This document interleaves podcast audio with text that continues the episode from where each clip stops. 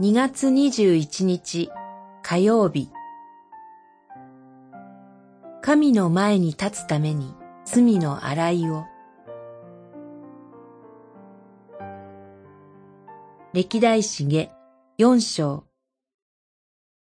ソロモンはこれらすべての細具を作ったが、それはあまりにも多く、その聖堂の重さは測ることもできないほどであった。四章十八節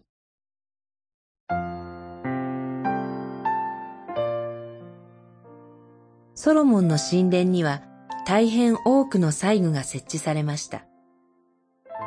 そのうち、聖堂性の細具は、罪や汚れのある人間が主なる神を礼拝できるようにするためのものです。礼拝一回ごとに人の罪や汚れを清める儀式が必要だからです。動物犠牲を捧げる祭壇、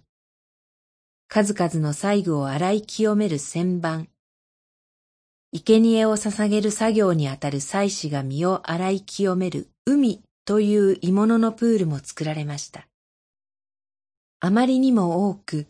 その聖堂の重さは測ることもできないほどの細具を駆使して罪や汚れを洗い清めることで、ようやく一回の礼拝が可能となりました。また、十九節以下の備えのパンを置く聖卓、火を灯す食台など、金星の細具が神殿に臨在される首都の関係で作られたものです。このように多くの細具とそれを収める大きな神殿は、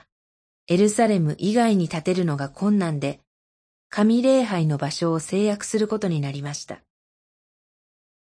普段エルサレム以外のところに住んでいた人は、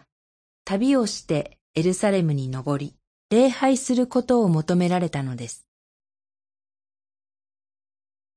やがて、キリストが罪のあがないを完全に成し遂げられたことで、神礼拝は多くの細具や神殿がいらなくなり、場所的な制約から解放されました。